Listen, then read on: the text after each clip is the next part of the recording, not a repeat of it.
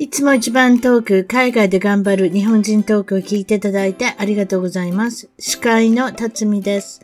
私のいるカリフォルニア、オレンジカウンティは毎日じりじりと肌が焦げるような毎日が続いています。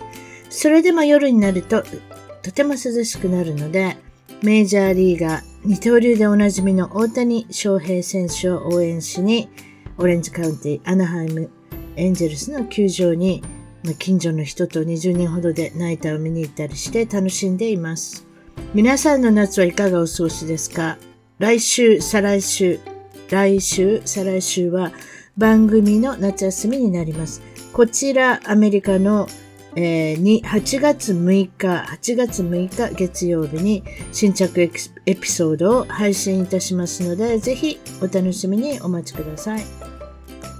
これを機会に聞き逃した170もあるエピソードを電車に乗りながら、家事をしながら、勉強のお供に、ブルース、ブルーツースを使って車の運転に、そして Wi-Fi のないところ、例えば飛行機に乗るときはぜひダウンロードなどをして、基地の中でお楽しみください。リスナーの皆さんにとって最高の夏休みになるよう、太平洋の向こうよりお祈りしています。それでは、レギュラー陣、アメリカ、ワシントン、ワシントン州のミエさん、そして、えっ、ー、と、カリフォルニア州サクラメントのアキコさんとのコラボをお楽しみください。それでは、今回の一番遠く海外で頑張る日本人は、お二人をお招きしております。えー、っと、アメリカですね。これアメリカのワシントン州。バンクーバー、え、カナダじゃないですよ。カナダじゃないっていうこと何度も言わなきゃいけないんですけれども、バンクーバーにお住まいの、えー、ヤクザの、えー、娘さんで有名の みえさん、笑うてるわ。はい。それで、もう一人は、アキコさん。で、この方は大阪出身で、またこれまた大阪出身なんですけれども、サクラメントに10ヶ月、南河内の方から、えー、アメリカにはるばるやってきて、えー、留学中のあきこさんに、この二方に来ていただきました。こんにちは。こんにちは。こんにちは。前置き、前置きが長くてすいません。で、今日はですね、なんと、えっ、ー、と、カメラを出しながら3人でお話ししてるんですけれども、えっと、ワシントン州、バンクーバー、今日の気温はどんなもんですか？今日の最高気温は89度。だから、えー、摂氏32度ぐらいですよね。結構暑いですか？それって。暑いですね。ね、ワシントン州のイメージではないですよね。結構。結構涼しいイメージあると思うんですけどね。うんうん、やっぱ夏は、あの、結構最高気温90度とか上がる時もありますね。うん、えっ、ー、と、以前、カリフォルニア長くお住まいをされてたんですけど、はい。湿度とかはどうですか、あ、湿度はほとんどない感じですよね。あ、いいですね。うん。で、カラッとしてる暑さ。から、うん。あの、雨季の時はもちろん、あの、湿度多いですけどね。はいはい。うん。でも、雨季が終わると、もう、爽やかな感じです。で日本みたいに夕立とかあるんですか？バンク、バンクの夕立というよりも、夜、あの、雨季でも夜寝てる時にこう、降っていて、うん。起きたらこう上がってたりっていうのが、うん、多いんですよ。雨季はいつですか？雨季はね、あの、5月、えっ、ー、とね、毎年10月ぐらいから翌年の5月ぐらいまで。だいたいそんなもんですよね。カリフォルニア、うん、カリフォルニア、カリフォルニアも一応雨季があるんですけど、あんまり雨季って感じがしませんけれども、でもその、うん、その辺はそうですね、夜に降ってて朝起きてたら、あ降ったんかそうそうそう、うん。だからね、結構あの緑がすごい濃くて、うん。うん。なるほどね。まあ、アレルギーのある方は花粉症がひどいという。そう。地区でもありますね。いいニュースでもあり、悪いニュースでもあるっていうね。うん、で、アキコさんのところはサクラメント。ということは、はい、さえー、サンフランシスコから内陸部に入った、だいたい1時間ちょっとのとこですか、いや、もうちょっとかかる。車でやったら2時間。2時間ぐらいかかりますか？すめっちゃ空いてたら2時間台ですね。うん、けど、混みますからね、あの、ブリッジのところらへんが。よか、よかったですね。日本人学校サンフランシスコに入れようかなって迷ってましたけど、私がそんなことしたらめちゃめちゃ遠いですよって言って、地図で見たら近く見えますけれどもね。そんなもんじゃないんですよ。そんな気軽にサンフランシスコに行けるわけじゃないです。私以前サクラメントに少し住んでましたんで、えー、サンフランシスコの方に遊びに行ったことありますけれども、大変な距離でした。はい、よかったですね。まあ、サンサクラメントでいろんなことが落ち着いて。はい。いいとこです。はい。そうですか。今日の最高気温はどんなもんですか？今日の最高気温は34度です。めちゃめちゃ暑いですよ。暑いですね。明日、あの、差が激しいですね。明日見たら、最高が33で、最低が13度ですよね。20度の差ってもう、これ体壊しますよね。体壊すっていうかさ、カリフォルニアの人ってさ、それに慣れてしまってさ、体他の州の人より強いで。私それ感じるわ。あ、そうかもしれない。田舎の人みたいすぐ、なんかちょっと寒くて寒いとか暑いとか言うけどさ、私たち、一日のうちで四季がある？どっちかって言ったら。春夏秋冬が一日のうちであるから、結構強いですよ、暑さ寒さには。あ確かに。だってずっと、え、これで半袖とかタンクトップとか着てるんやっていう人めっちゃいますもんね。うん。そんなずっとタンクトップ。よ、夜中は寒かったらちょっと羽織ればいいと、ジャケットを羽織ればいいって、なんか簡単に考えてる、でも足元見たら半パンでうろうろしてたりとか。そうそうそう、ずっと。上田、上田が来てもしょうがないやろうがってもんやるけれども、結構なんか上だけ来て、あ、あったかいって、なんかそれで理解してるっていうか、その一日のうちの気温差がめちゃめちゃ激しいので、あの、カリフォルニアの子供、お子たちっていうのは結構強いですよ。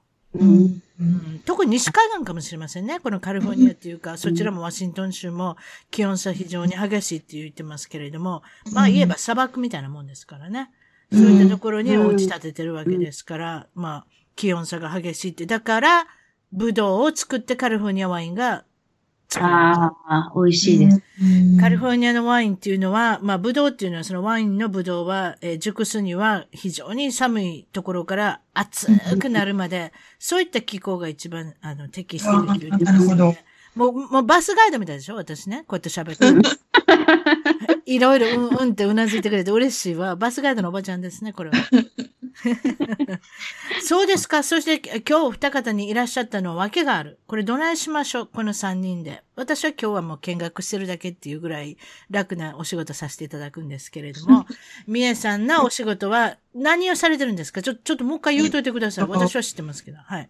スピリチュアルカウンセリングですね。うん、あの、スピリチュアルとちょっと語弊があるかもしれないですけど、はい。まあ、いわゆる、あの、まあ、一般的なお悩み相談みたいなことも含めて、ええ。はい。それで一番スペシャルにされてることは、スカイプを使って、はい。世界の方の希望する方のオーラが見えると。それもちっちゃい時からですもんね。オーラ鑑定から始めますね、セッションは。皆さんが持ってるオーラっていうものがありまして、その、うん、その、まあ、いわゆる、まあ、見えるものを言うと。私たちには見えないですけど、み、え、さんには見えてるみたいなんで、はい、例えばどういう方が横にいらっしゃるかとか、これは何ですか？守護って言うんですか？守護の、うん、守護霊、うん、守護霊とか、あの、スピリチュアルガイドとか、うん、あの、言われますよね、一般的には。そういうことですね。で、まあ、あの、小さい時からそういった才能があるっていうことで。うん、それで今日は、あきこさんに、ぜひその鑑定をしていただいて、まあ、はい、少し皆様どういうことをやっておられるのかっていうのを、あの、ちょっと、えー、試しにやってみようじゃないかと。で、あきこさんが、いかがですか？って、あきこさんは、はいはい、質問も考えましたと。先生にぜひ聞きたいですと、いろんなことを。それじゃ、それじゃそこから始めましょうか。それじゃもうカメラ使っておりますので、あきこさんの顔っていうか姿が見えております。それじゃどうぞお願いします。はい、えっ、ー、とですね、あきこ様、えっ、ー、とですね。まずですね、あの、オーラ、あの、青がね、綺麗に出てます。青ですか？青、ブルー。はい。あんまり青い服着えへんから。どのブルーですか？ブルーはブルーでも。あのですね、青と、あとね、白が混ざって、うん、なんて言うんですかね、ベイビーブルーみたいな。ベイビーブルー、水色、そういうことです。うん、ああ、好きです、好きです。うん、水色になってるんですね。うん。まあ、青って言ってもね、今、辰巳さんおっしゃったように、いろんな青があるじゃないですか。そうです。はい。うん。すごい濃い青から、もう紺に近い。ね。昔、あの、ありましたね。クレヨンで群青色とかね。そういうややこしいのもあります。はい。そうそうそう、ありますよね。で、あとは緑が混ざって、あの、エメラルドブルーみたいな感じになっている。なるほどね。うん、でも、あきこさんの場合は、あの、白が混ざっていてね。うん。うん。あの、本当にベビーブルー。綺麗な水色みたいな色になってます。それの意味合いは何ですか？この色でもいろいろありますこの意味合いは、まずあの、青と白っていうふうに見るんですね。うん。うん、水色なので、青と白っていうふうに見るんですけど、うん、えっと、まず青の色が、まあ、正直者っていう大きな意味があって、えー、うん、いかがですか？正直者へのコメントは。いや、イグザクトリーです。あ、正直者なんですか？まあ、正直者はバカを見るとか、アホを見るとか、そういうことありますけれども。いや、嘘つけないですよね。なんかね、湯あたりベタなんです。うん、あ、そうですか。湯あたりベタあ、そう。嘘をつけないので、なんか自分の思ったこととか感情とかをこう出してしまう、うん、ところがあるから、なんかなんか人とこう、なんて言うんですかね。うまくやっていけないっていうことではなくって、そういう算段ができない。あの、はいはい。うん、こうやったら自分に有利に働くな、みたいな、うん、そういう考え、思考ができないんですね。逆についつい人にやってしまうっていうことが多いんです。うん。うん、あ、あきこさんは日本でその看護師、ね。えっ、ー、と、うん、助産、助産婦されてた助産師、助産師されてたんですけど、うん、このお仕事は、このベイビーブルー、水色を、あの、見られてて、正解、正解ですか？これは、えっとね、正解。適色？適色？そう。あの、というのはね、青の色ってまた別名、私影のリーダーって呼んでるんですけど、うん、うん、青の色ってね、縁の下の力持ちの方が多いんですよ。うん、自分が自分があって前に出ていくタイプではないんだけれども、うん、うん、下から人のことを支えるっていう、サポートするっていう、裏方さん、うん、なんですね。うん。うん。で、青の人が、あの、ほら、あの、正直者は今バカを見るっていうね、あの、辰巳さん言われたけれども、青の人ってこう、自分を売り込むっていうのがすごく下手な方が多くて、うん。だからね、あの、よくあの、芸能人で舞台表に立ってる人って赤の人が多いんですよ。赤。うん、赤とかの会社の社長さんとかね。うん。うん、赤の人が多いんですけど、うん、そのかかあの会社の社長さんの秘書に青のオーラの方が多いんですね。へえ。こっちで言うライトハンドマンって言っちゃね。そうそうそうそう。右腕って言うんですかね。うん、うん。そうそう。でね、あとあの、芸能人でもうすごく売れてる芸能人の方には、必ず敏腕なマネージャーさんなり、プロデューサーさんなりがいるんですけど、うん、そのマネージャーさん、プロデューサーさんが持ってるのが青の色。うん。なんですね。縁の下の力持ちみたいな。そう。だから自分のことを売り込むっていうのは苦手なんだけれども、うん、誰かをこう売り込むとか、うん、誰かの下に入ってサポートするっていうのがすごく上手。影の立役者って言っちゃう。そうそうそうそう。うん。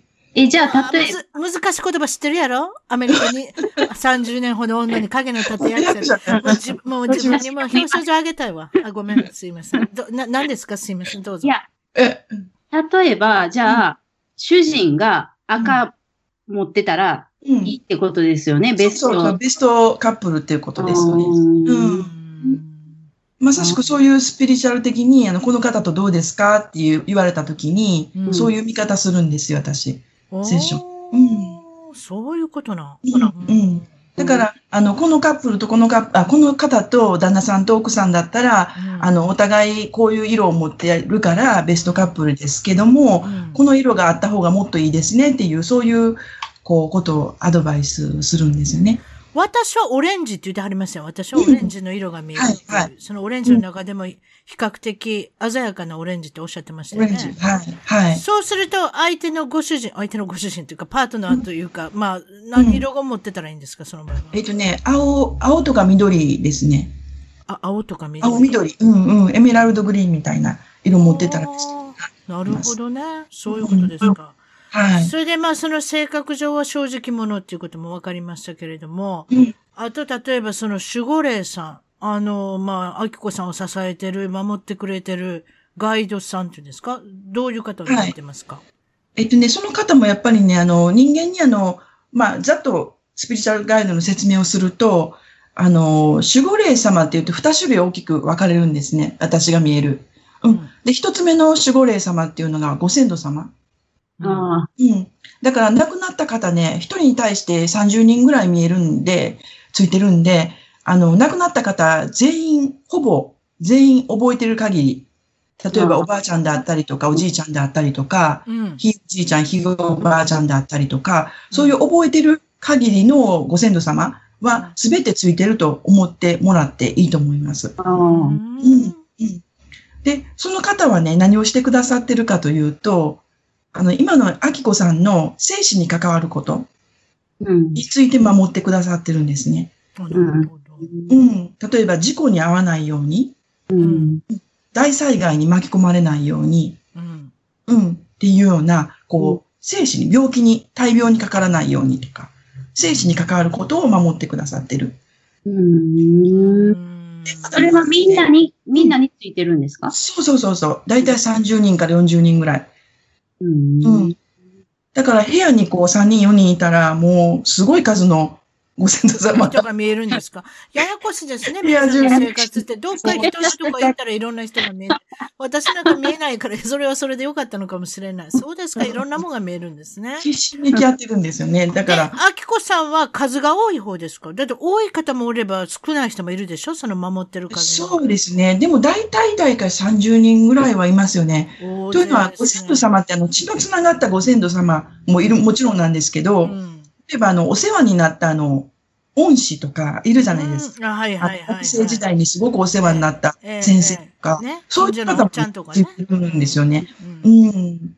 うん、そういった方たちもついてくださってるんで、うん。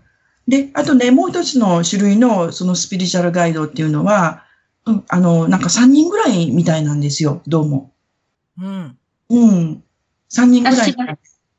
うん、あの、そのご先祖様と別のね。あ、別、うん、別のご先祖様の、あの、別の守護霊様っていうのが、うん。大体3人ぐらいで、それはね、その人の課題が変わると変わるんですよ。スイッチする。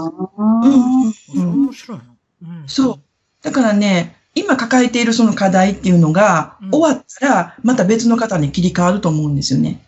へえ。うん。でも今、こう、アキコさんについてられるそっち側の方の守護霊様っていうのは、やっぱり白装束してられる方なんですよね。うん、白白白いかドレスみたいな、こう一枚の布のドレスを着てる方で、うん、その方が今ついてられるんですね。その方男に見えます？女性に見えます？なんかね、どっちでもないと思います。出た。うん、笑っちゃった。どっちでもない。中性ですよ、中性。多分ね、人間として生まれてきたことがない方なんですよ。だから、あの、男女です。あの、天使とかもほら、性別ないじゃないですか。天使。はいはいはい。言われてみてばそういう方はいらっしゃいますね。はいあこのように出てきたことない人で白い装束を着ていて。そうそうそう。このように出てきた方もね、いられるんです。例えばイエス・キリストとか、うん、ブッダとかね。このように生まれてきたことはあったけれども、うん、もうなんかね、お役目を終えて、あちらの天界っていうところに帰ってられる方いらっしゃるんですけど、うん、うん、あきこさんに今ついてられる方は、あの、性別ないので、多分この人間として生まれてきたことはなかった方だと思います。こういった要素の方見たことありますか？今まで。うん、今までありますね、結構。あ、そうですか。はい。それでこの意味は、意味というか、この方は、な、何か意味合いがあるんですか？その、えっとね、その方が今、あの、えっと、ま、ついてくださってるので、うん、いろんな、こう、例えば勉強されてるところとかを、こう、応援してくださってるんですね。だから、この情報が必要だなって思ったら、その情報をポンと与えてくれたりとか、うん。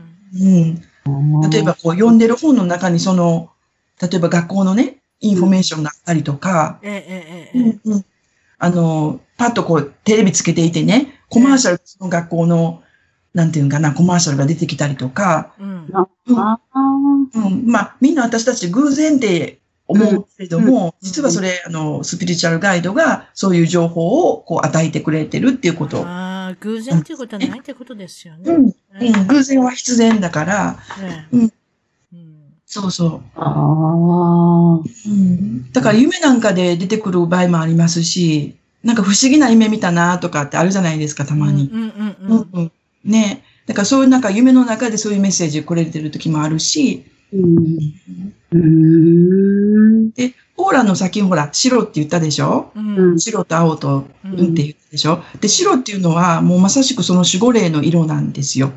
うん、うん、守護霊っていうのはいつも見守ってくださってるけれども、うん、うん、今特にその守りが強いですよっていう時期なんですよね。例えば、あきこさんが白を着ることによって、ラッキーなことがあるとか、そういうふうなことはないんですか？ブルーを。そうそうそう、そうなんです。ベイビーブルーを着ると何かいいことがあるとか、うん、何かそういうことはあるかもしれませんね。うん。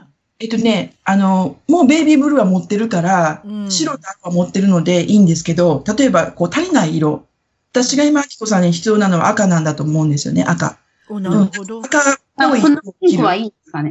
ピンクと赤は違うんですか？ピンクはね、ちょっと違う。あ、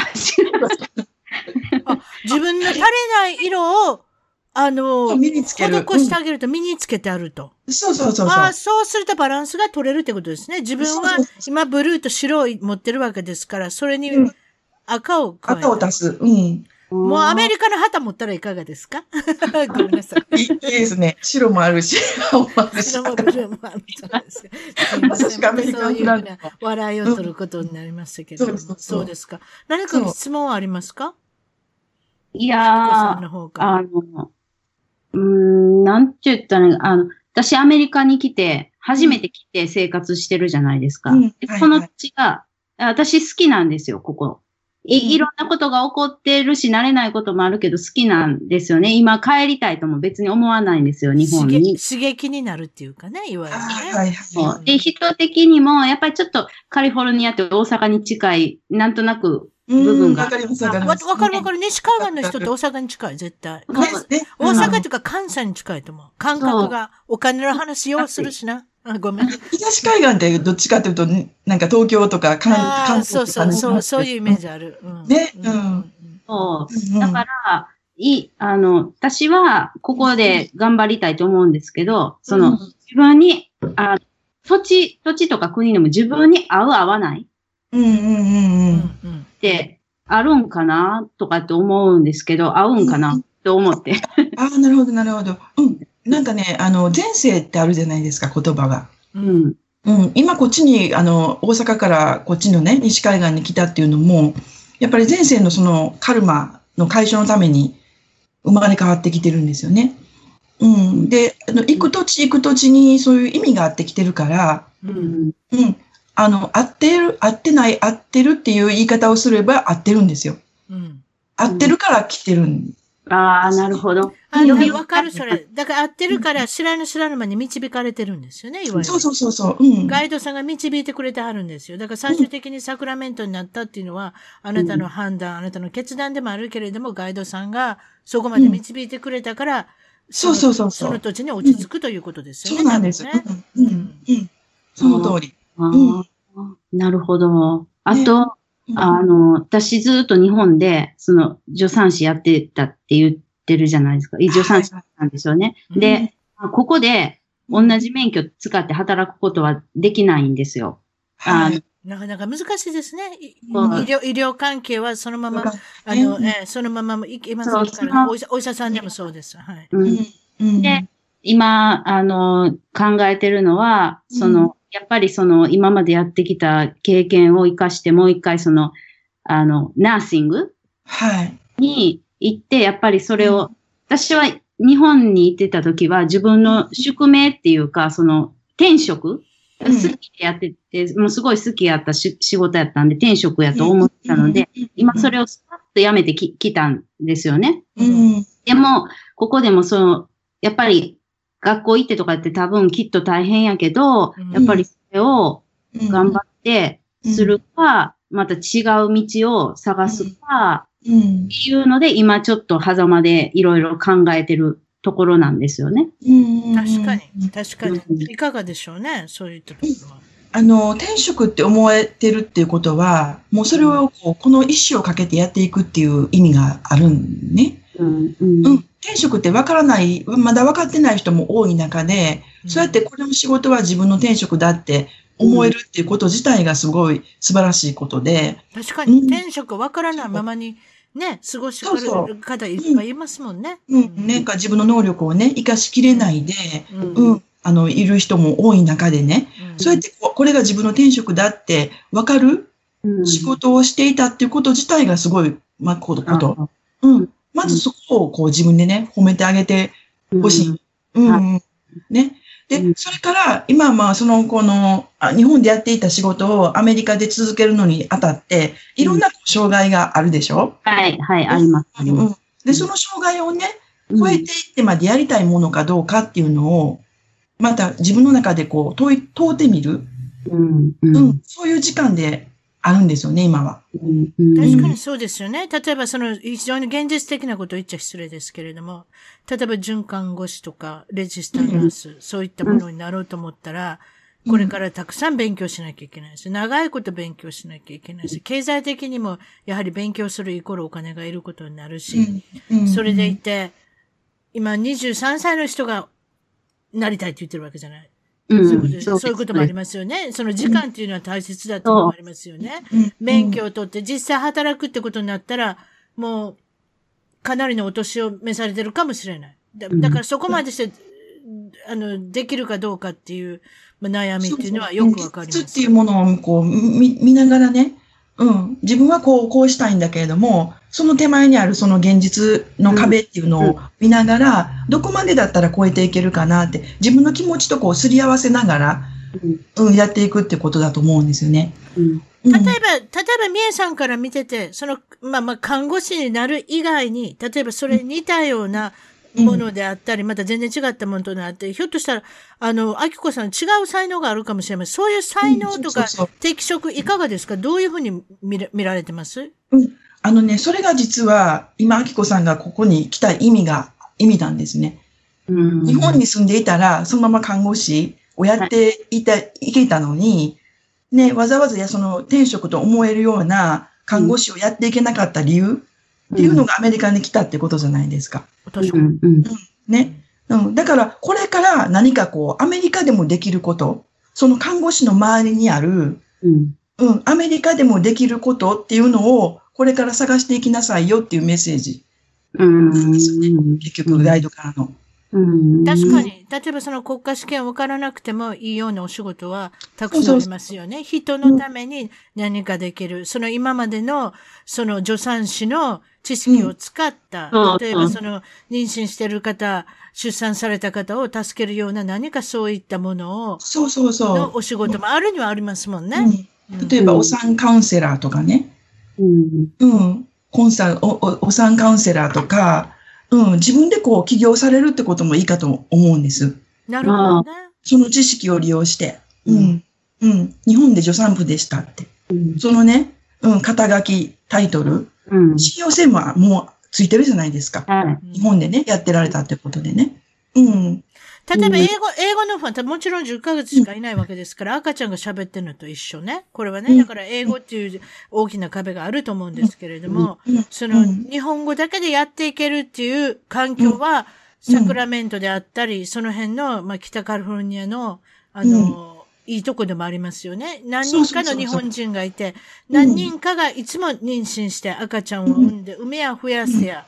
アメリカですから少子化ではないですか、この辺は。だからそういった意味では、そういったお相手ができる、その、まあ、患者さんといいますか、そのクライアントさんっていうのは、ゴロゴロと出てくると私は思いますね、いわゆる、うん。うん、スカイプでもできると思うんですよ。確かに。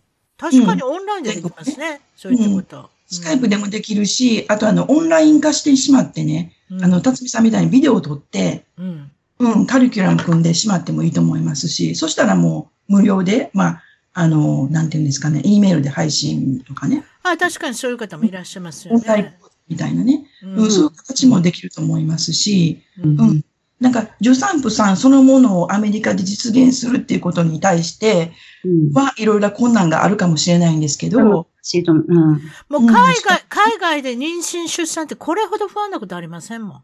そうそうそう。日本でね。うん。だから、いろんな国の人が、それこそ、ちょっと申し訳ないですけど、例えばトルコに行ってる日本人もいらっしゃるだろうし、アメリカに行ってる、あの、ね、ご主人についてきて駐在で行ってらっしゃる方とか、自分自身で行ってる方で、どうにか日本語でサポートしてほしいけど、そんな人がいないと。うん。うん。って方もいらっしゃると思うんですよね。いらっしゃる。うん、そうすると、まあ、応援団長って意味でも、うん、あの、スカイプでちょっとお話ししてあげて、ちょっと初めて赤ちゃんを産むからもう本当に不安なんですけどっていう、まあ悩みを聞いていただくっていう、ね、そうそうそう、悩みもこと、悩みも聞くっていうことも一つだし。ね、現地のお医者さんに行く前に少しあきこさんに、ちょっと声をかけてもらったら、ああ、なるほどってことになるかもしれませんよね。そうそう。だからちょっとこんなね、今、あの、お産で、例えばつわりが苦しくてとかね、うん、こういう時には、こう、どういうふうにしていったらいいですかとか、うん、ちょっとそういった、あの、医療的なアドバイスもしてあげることができると思うし、うん。うん、まあ、自分の自信につながりますよね。そういったことがスカイプでできたり、オンラインを使ってできたり、もちろんそのサクラメント周辺の女性を助けるっていうのも一番いいことなんですけれども。そうそう。うん。そうだったらね、対面でできるし。やっぱりその、うん、今学生されてて、まあもちろん留学生という形で英語を勉強されてるけれども、うん、やっぱ節々に、あれでしょ、助産師の頃が懐かしくなったりしますよね、生活されてるね。めっちゃいます。はい。ね。ね。だからそういったことでは、そういったところから始められるのもいいかもしれませんね。そう。うん、特に、特にみえさんは才能があるっておっしゃってるわけですか？そうそうそう、そっちの方面でね。やっぱりそれを使命と思えるっていうことは、そっちの道に進みなさいっていうことだと思うから、うん、うん。だからそこはもう、そこは軸として持っていて、うん、うん、でもアメリカと日本ではこうちょっと事情が違うから、アメリカではやりにくかったら、もうそのもの、助産婦そのものをやるっていうよりも、その周りにあることをやるっていうことが、うん、目的なのかなと、こっちに確かに困ってる人を助けるっていう意味では素晴らしい活動になるかもしれませんね、うん、これから。うん、何か他に質問、他に何か質問ありますか？他は、うん、他は、いいこと起こりますか？うん、あのね、えっ、ー、とね、赤、赤のね、色を身につけてもらうことと、あと黄色、うん黄色の色をね、ちょっと身につけてもらったらいいかなと思います。わ、うん、かります。うん、赤の、ね、も呼ぶし、お金も呼ぶ。うん。ああ、あ、人も呼ぶし、お金も。金運ができるんですか？そうそうそう。すいません、声が大きくなります。えすいません、私ちょっと、私、私のこと聞いていいです？なんか、オレンジが見えるっておっしゃったじゃないですか。はいはいはい、そうすると何色着たらいいんですか、私の場合はブルーとか緑とか着ればいいんですか、そうですね。うん。辰巳さんの場合ね、オレンジ、まあ、オレンジは才能なんですよね。うん、才能。で、あ赤、赤もいいんだけど、赤もね、持ってられると思うんですよね。赤、オレンジみたいな。うんうんうん、だからね、あと何がいいかな？緑かな？あの、緑も緑も持ってられるからな。いっぱい持ってますやん。うん、いっぱい持ってる。うん、歩く、歩くクレヨン、歩く色鉛筆と読んでください。なんだろう。何かといえば、やっぱりゴールドかな？ゴールドそのもの。ゴールドそのもの。派手ですね。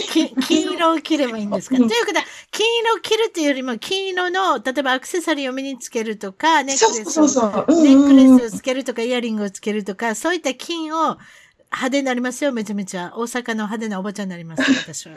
ね、ちょっとワンポイントで、あの、ほら、金のブレスレットするとか、ネックレスするとか。金がラッキーカラー。あ、はい、質問。あ、どうぞ、手挙げてますね。はい、どうぞ。あきこさん。えっと、オーラって変わらないですか？あ、か、変わります。あのね、動くオーラの色と動かないオーラっていうのがあって、うん。うん、で、動くオーラっていうのはね、あの、しょっちゅう変わるんですよ。うん。だから今私ほら、あの、ベイビーブルーって言ってるけど、次回見た時にはまた違う色が出てきてるかもしれない。うん。そうなんですそれって、うん、状況とか環境とか考え方によって変わるんですよね。うん。だから、例えば、すごいもう怒ったり、怒ってる人、腹が立つことがあって、怒ってる人なんかはもう赤、もう炎のようにもそれこそメラメラと赤いオーラが出ているし、うん。うん。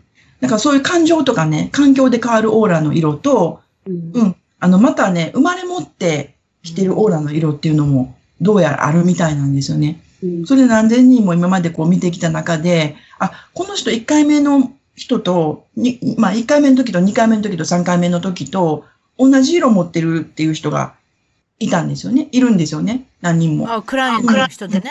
そうそうそうそう。だから、あ、徐々に変わる人もいるんですか？その中、クライアントの中で色が変わる人もいる。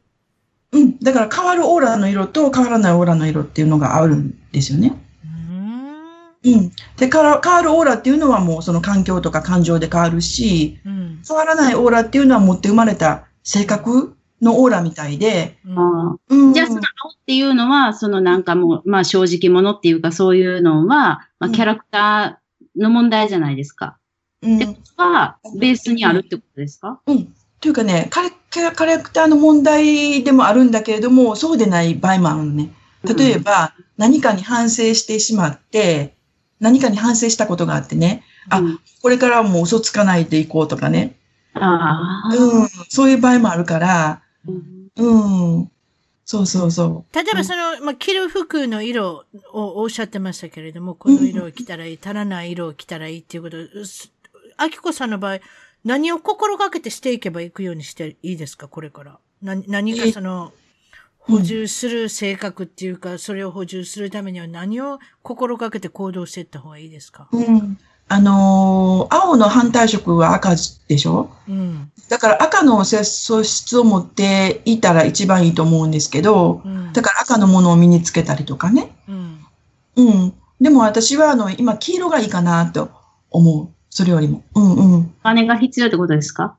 お金も必要だし、あの、ね、多分こう人も集まってくる色だから、あきこさんの、ね、うん。黄色ってそういうふうに言われてますよね。人を呼ぶ色だって言われてますね。そう。で、あとね、あの、黄色ってあの、あの、オーラのね、もう本当に一般的な意味では、あの、学習能力を高めるっていう意味もあるから、うん、今勉強してるでしょ？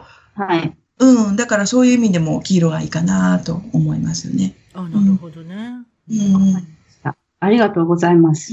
うん、よかったですね。なんかいろいろなことが分かりまして、白いあの、装束を着てる方もうろうろしてるってみたいな。おじいちゃんおばあちゃん、ひいおじいちゃんおばあちゃんも30人ぐらいが、あきこさんが動けば、あの、一緒に移動するっていうことで、賑やかな、あの、方がうろうろと周りにいるっていうこともはん、わかりましたし、これはそれで面白かったですね。そうですか。はい、それで、その、えー、っと、海外に来られて、まだ間がない10ヶ月で、これは何じゃとか、うん日本じゃこうじゃないのに、アメリカだったらこうだみたいなこと言うてありましたよ、あきこさん。はい。はい。それでその中で、DMB、いわゆるこれは、え、な、何ですか？これで、ドラ、えっと、うん、わかんない。え、え、DMB はドライビングモーター、えっ、と、ビエコデパーメント。なんかそんなやつですか、ああ。すごいでしょ？うん、すごいです、ね。別に調べたわけじゃないですけど、そういったことですよね。すごい。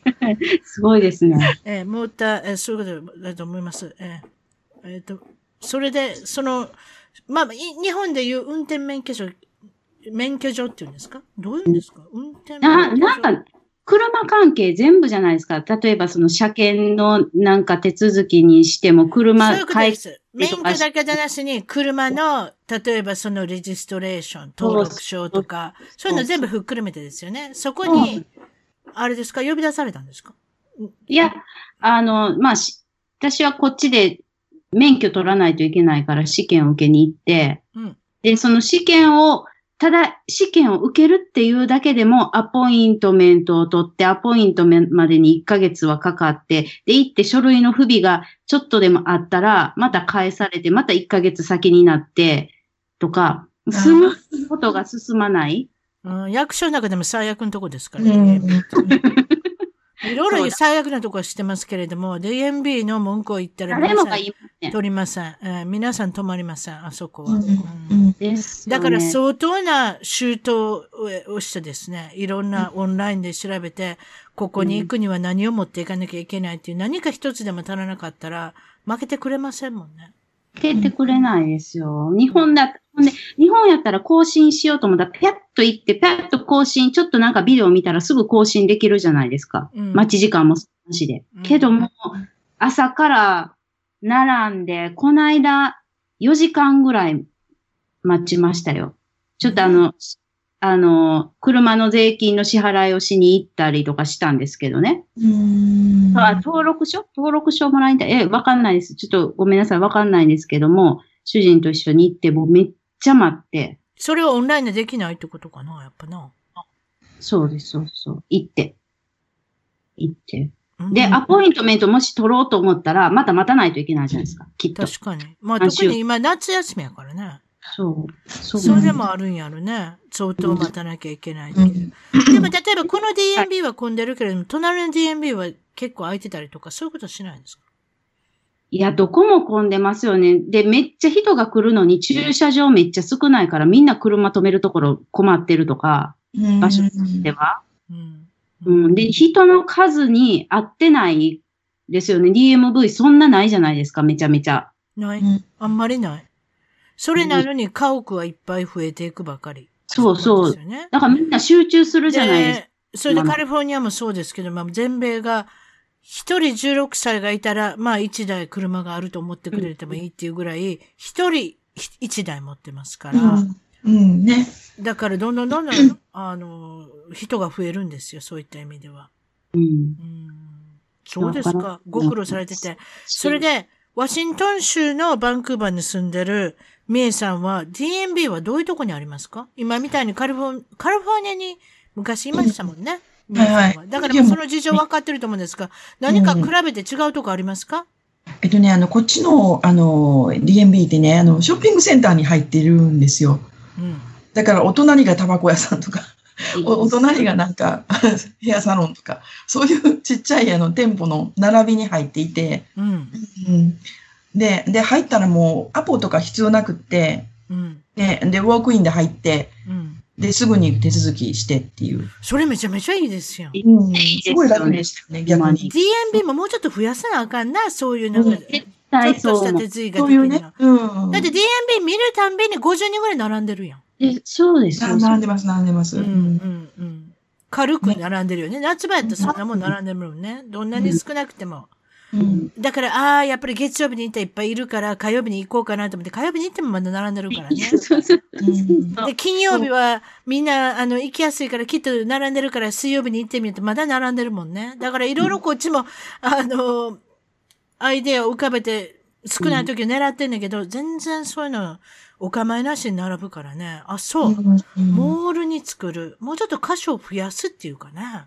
ね。ね。なんか、日本でもあの、日本でも、役所、市役所のなんか出張所みたいな、あるでしょ？ちっちゃい。あるある。ああいうのをこう、ポンポンポンって作って、うん。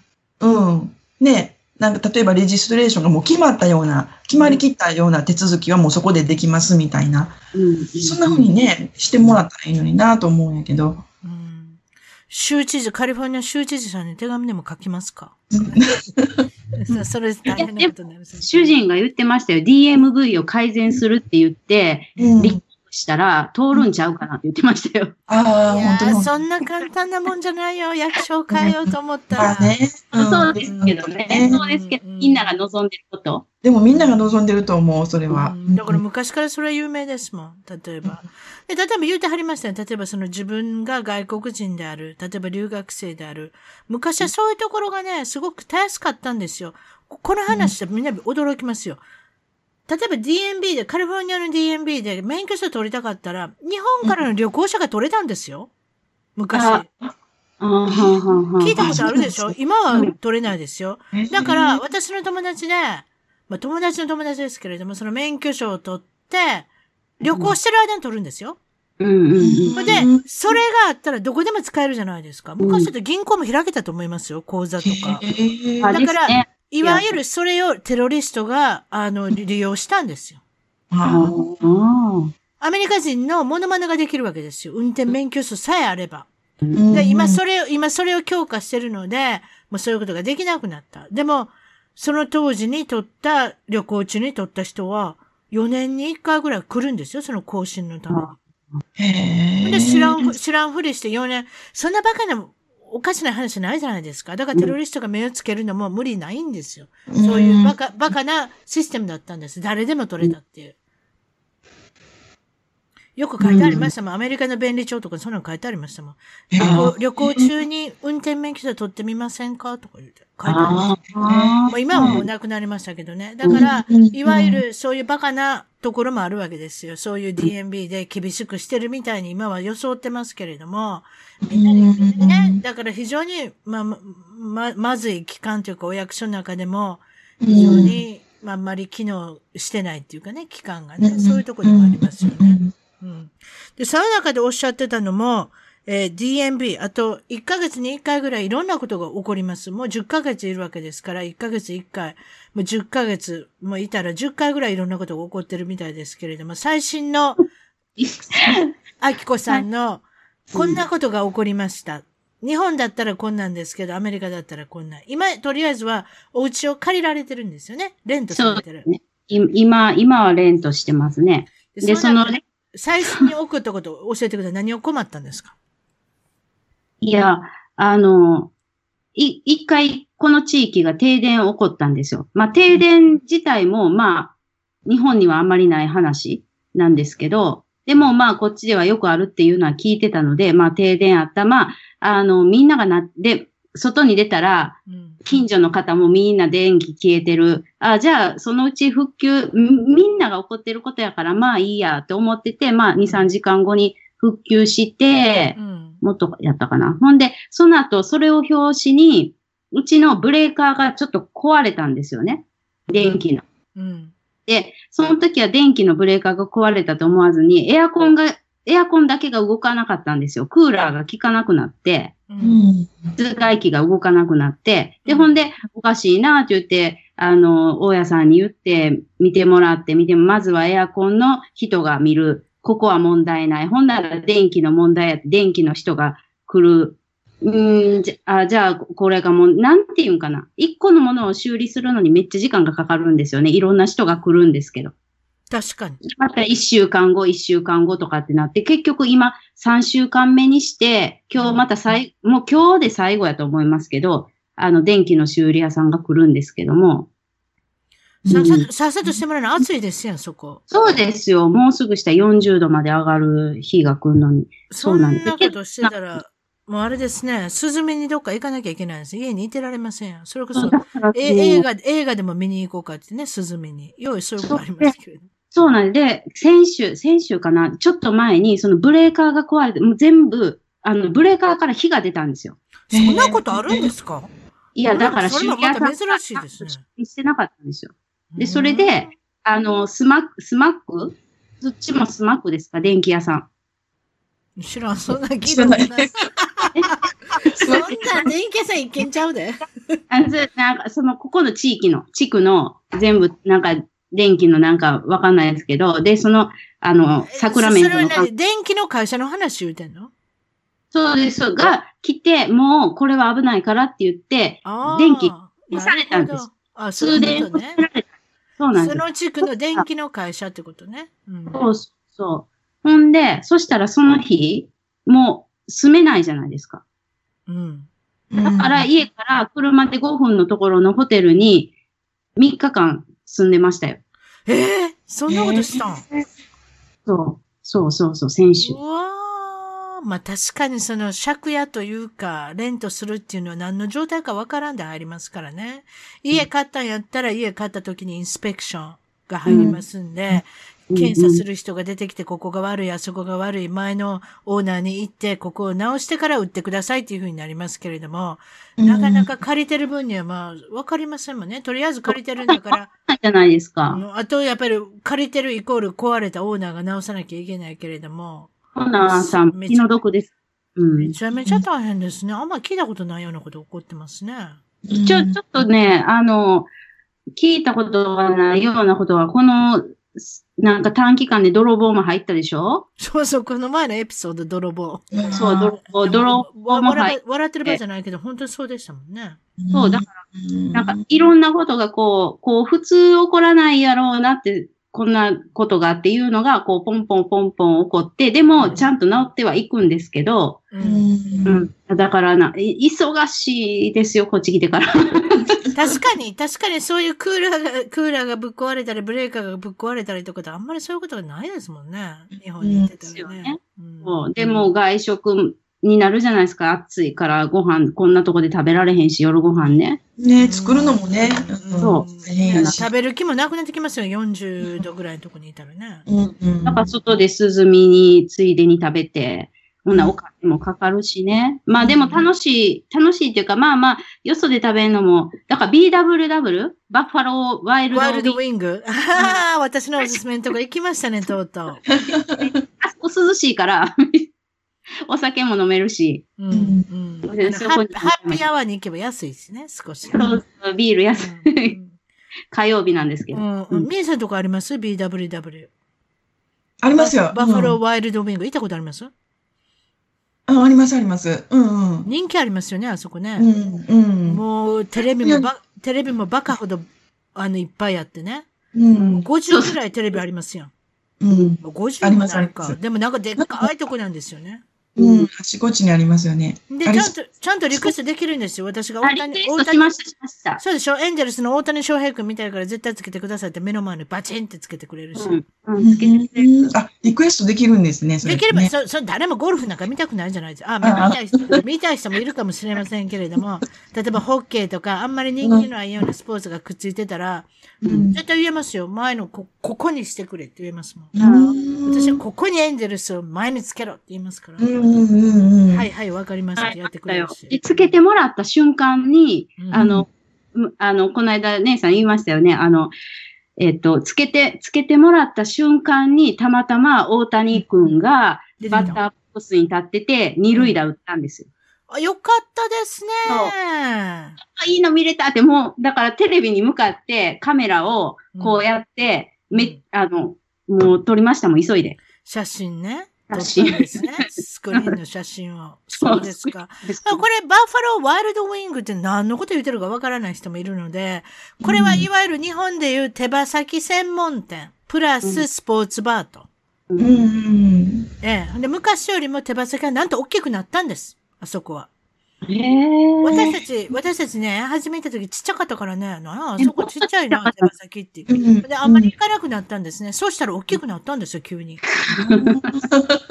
それ、それおかしかったんですけど、半年ぐらいになったら大きくなってて、あ、ほな行こうかってことになって、その、手羽先でも2種類ありますよね。なんか、手羽の本当に先の部分とちょっと、あの、足の部分。はいはいはい。そういったところを、えっ、と、まあ、揚げて、あれはいわゆる揚げてるんでしょうね。ディープフライド。あ揚げて、それでいろんなフレーバーを選んで、あの、まぶしてくれると。まあ、粉をまぶす場合もあるし、液体でくちゃくちゃと、こう、絡める場合もあるから、あれ、フレーバーだけでももう30種類ぐらいありません、なんか。めっちゃあります。よね。ね、ありますよね。それそれでお気に入りは何でしたっけ？ Asian Zing？Asian、いや、そうですね。Asian。何？ Asian Zing はちょっとなんかあれで、チリソースみたいなのにちょっと甘い、あの、あれですね。甘いソースを絡めてあって、で、ちょっとピリ、ピリ辛みたいなやつで、ソースで絡んでると。私が好きなのは、ソルテンビネガーって言いまして、塩と、ああ、美味しいですね。粉の酢、酢というか、まあ、ビネガーですよね。だからちょっと酸っぱくて塩っぽいっていう。私はあれが好きですけどね。うんうん、で、コリアンバーベキューも好きになってんね。最近。あれ美味しかったですよ。うんうんうん。コリアンバーベキューのなんかタレみたいなのがくっついてるね。うん、あれ今だけ限定ですかねあれは一応限定やけど、人気があったら絶対定番になると思う。だだいたいそういうふうにマクドナルドもそんな感じやん。なんかリミテッドタイムって書いてあるけれども、みんな人気があったら消えないんじゃないかな。あ,、うん、あと人気あるのはやっぱりまあ、バッファロー味の、あれは何が入ってるんですかね、タバスコと、うん、酢と何かで絡めてあって、なんかいわゆるアメリカのバッファローウィングっていうのはそういうことですよね。うん、よくスポーツの。すごい辛いのもありますよ。段階。めちゃめちゃ3段階あるんじゃなかった？ね。すごい辛い、うん、まあまあ、あんまり辛くないっていうのが、まあ、うん、BWW にはあるんですけれども、皆さんももしもアメリカに行ったらチェーン店ですので、そこで大谷翔平君を見てくださいという、あの、手羽先を食べながら。みえ、みえさんいつ頃行きました？えー、と、でもなんかちょっと前かな、3ヶ月、4ヶ月ぐらい前かな、最後に行ったの。あ結構でも行ってますやん、3ヶ月、4ヶ月前。ね、何た、何食べます？そこで。やっぱり、えっ、ー、とね、私はね、レモン味の、何やったかな、レモンガーリックやったかな、そんなあったでしょ。パルメザンガーリック。のやつですよね。それ美味しいそれ美味しい。今度頼むわ。すごい美味しい。うんです。レモンガーリックそれ聞いたことなかった？レモン、レモンガーリックだったかな？なんかそんな、パルメザンガーリックだったのかな？あ、パルメザンガーリックある。パルメジャンなんとかはある。そうだったかなうん。あ、それちょっとなんかレモンっぽい。うん。うん、うん、うん。そう、あれ美味しかった。あそこのプリッツェルも美味しいよ。大きいプリッツェルが出てくるんだ。ええー、それ知らなかった。めっちゃでっかいプリッツェル。あ、これでなんか、なんかタレにつけて、なんかディップにつけて、なんか食べんねんけれども、あれめっちゃ美味しいかな。へえ。で、友達好きなのはピクルスの揚げたの好きなのもいるし。あと、オニオンリング、オニオン揚げたやつ。ああ、オニオンリング。揚げも、揚げ物が多いですよね。だから、一旦行ったら、だからカロリーはかなりあるっていう感じはしないでもないですけれども。でも、そういったアップタイザーも、あと、アップタイザーの盛り合わせも美味しいですよ。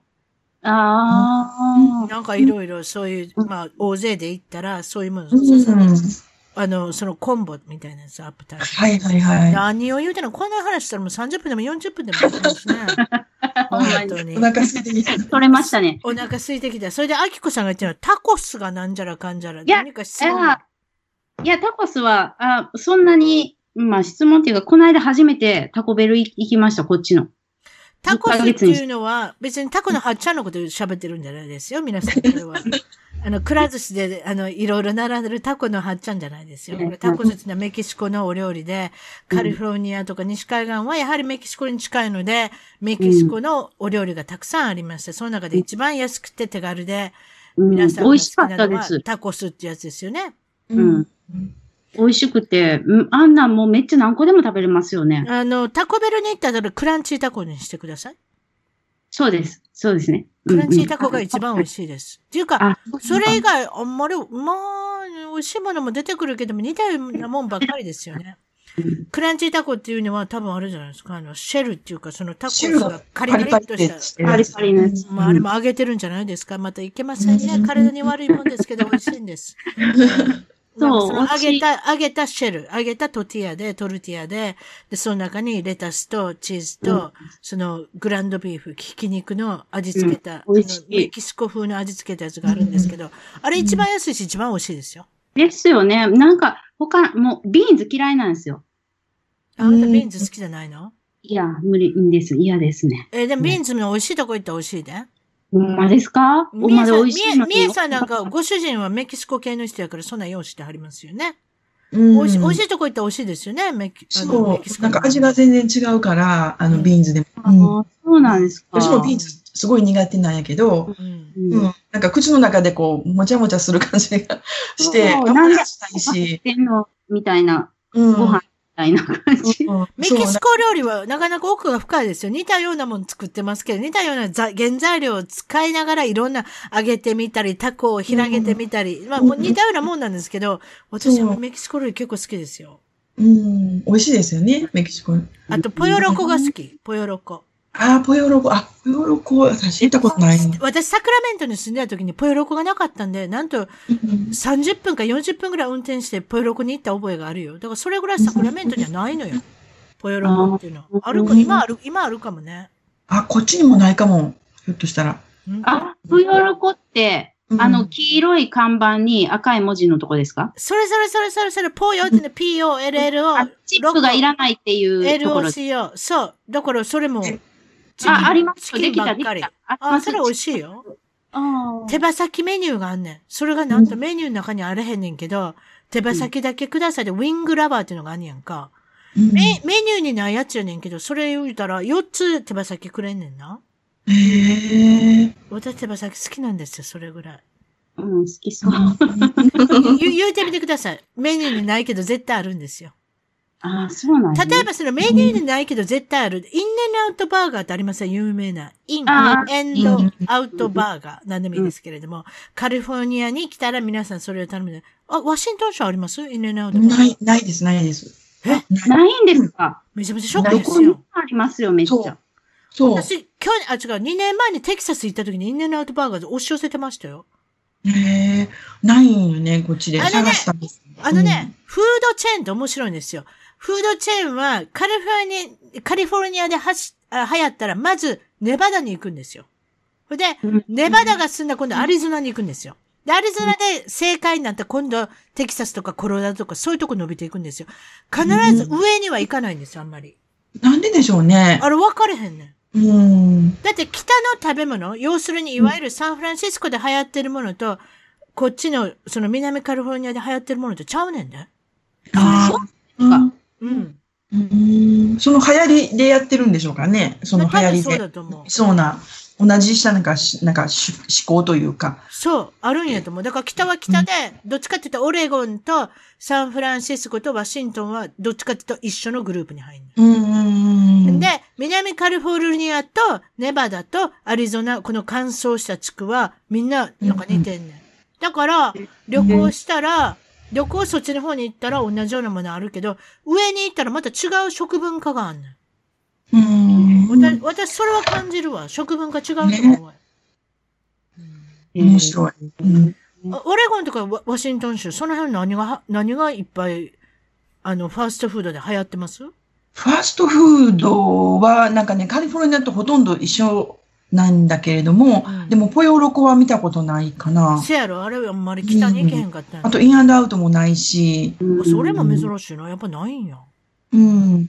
でもね、コーヒー、コーヒー店っていうの？コーヒーショップ、うん、あの、スタバとか、あの、スタバとか、うん、あの、他の、あの、スタバもちろんあるんやけど。そうよ、あれワシントンから来てるもんな。ワシントン州が、あれやもんね。ヘッドコーター。うん、発祥でしょ、うん、で、でもね、カリフォルニアにはない、そういうコーヒーチェーンストアがいっぱいある。な、何がありますの？ちょっと言うてください。ね、えっ、ー、とね、あの、他に何が選ばれたかな？あの、コーヒービーンズとか、ブリュー、ブリューワーとか、コーヒービーンズはこの辺にあるけど、なんかやっぱり人気はあんまりないな。で、あと。コーヒーブワーっていうのかな？うん。まあ、人気がないっていうのも、こだわってる人しか行かないっていうかね。スターバックス嫌いな人が行く。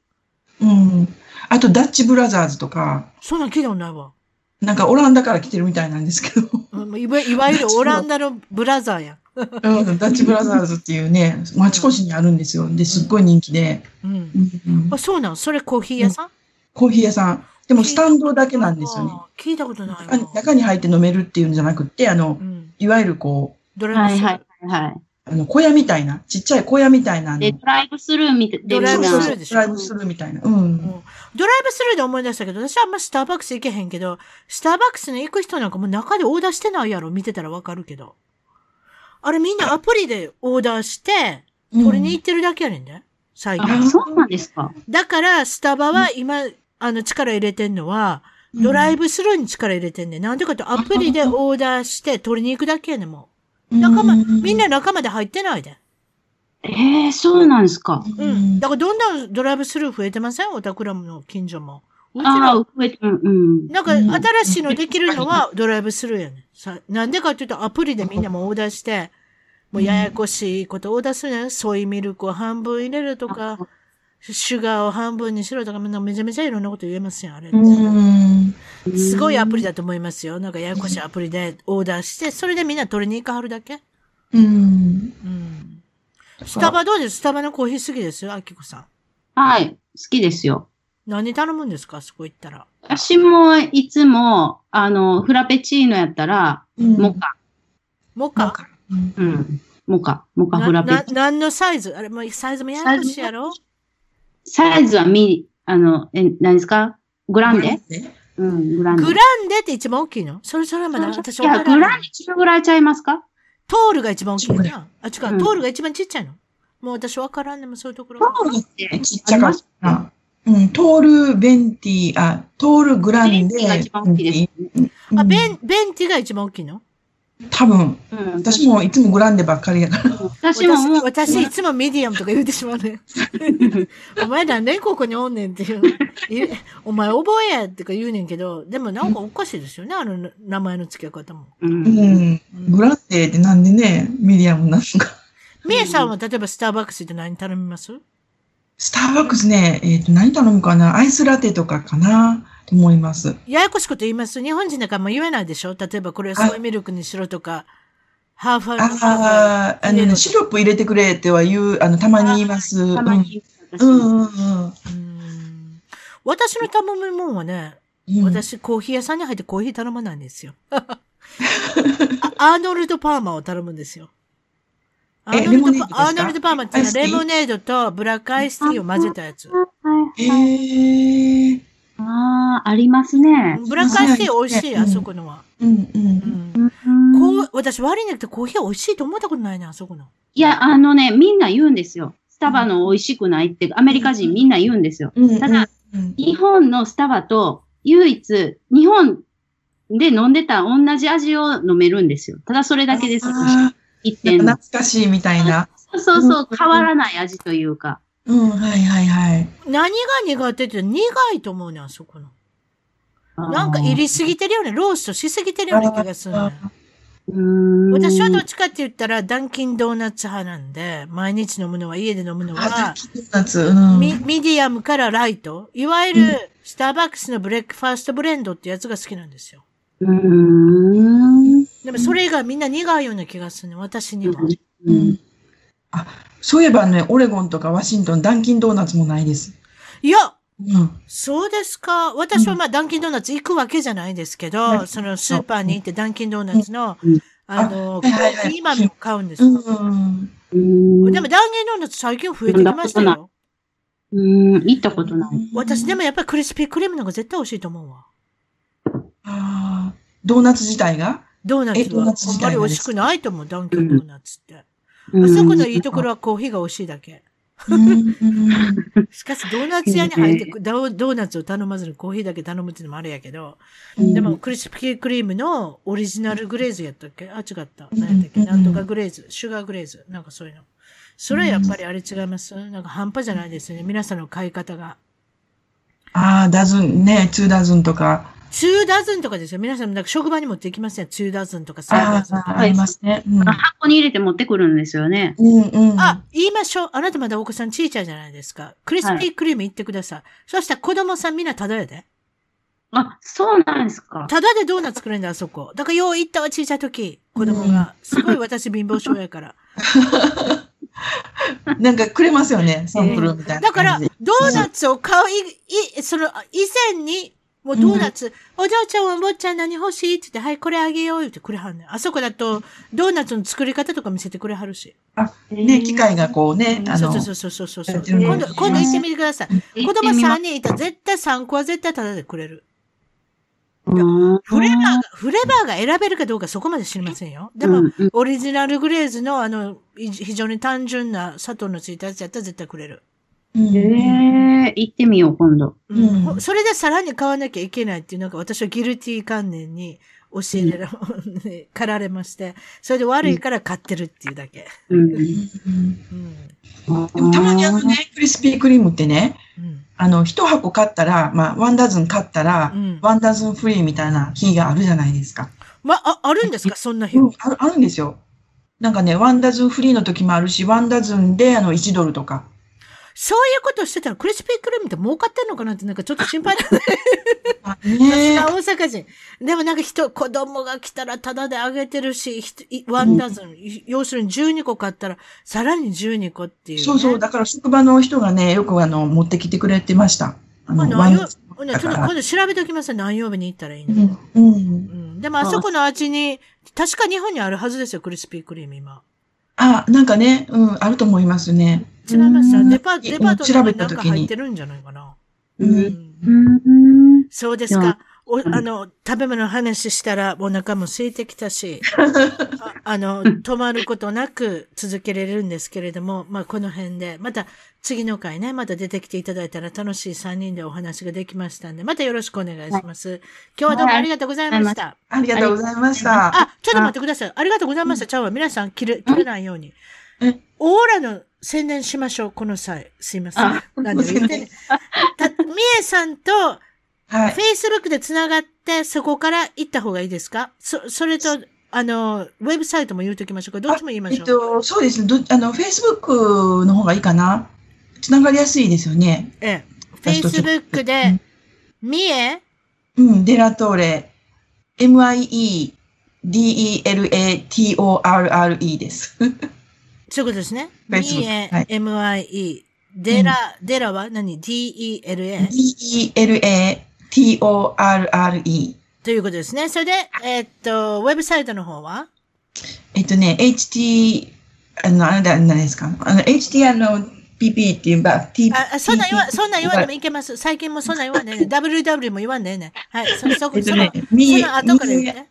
meartusa.com みえ、m-i-e, art, a-r-t, usa.com。これも覚えやすいですね。うん、それを全部、えっ、ー、と、スペースなしで皆さん入れて、みえアート USA.com でそこから入って、オーラ鑑定の申し込みをぜひ、あの、してあげてください。そんな感じで、はい、今日はどうもありがとうございました。ありがとうございました。失礼します。